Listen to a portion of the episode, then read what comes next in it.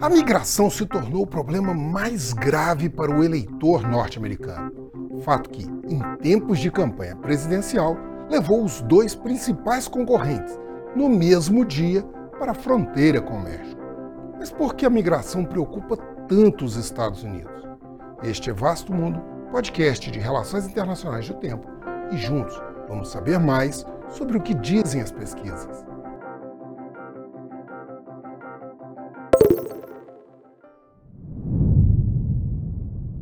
Um levantamento do Instituto Gallup aponta que a migração é o maior problema do país, superando as críticas ao governo e até à economia.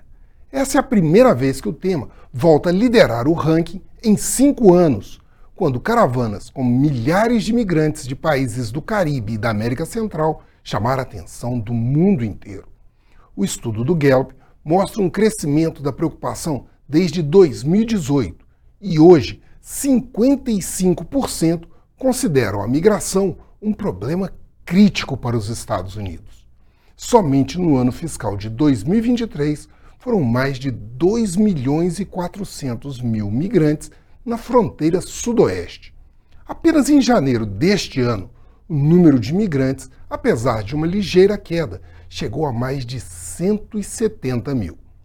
Para os eleitores médios, os temores são de que os estrangeiros gerem uma pressão maior sobre os serviços sociais, o mercado de trabalho e a criminalidade no país.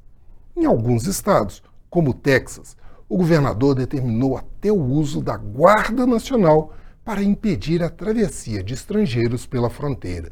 Uma proposta de legislação bipartidária que estava em tramitação no Congresso previa 20 bilhões de dólares para reforçar as políticas de Estado de enfrentamento à questão migratória e previa a restrição à entrada de migrantes toda vez que o número de passagens superasse 4 mil por dia.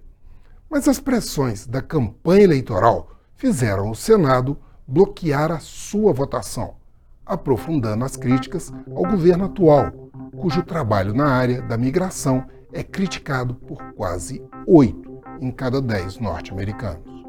Eu sou Frederico Duboc e este foi Vasto Mundo. Acompanhe este e outros episódios no YouTube, nas plataformas de streaming e na programação da FM O Tempo.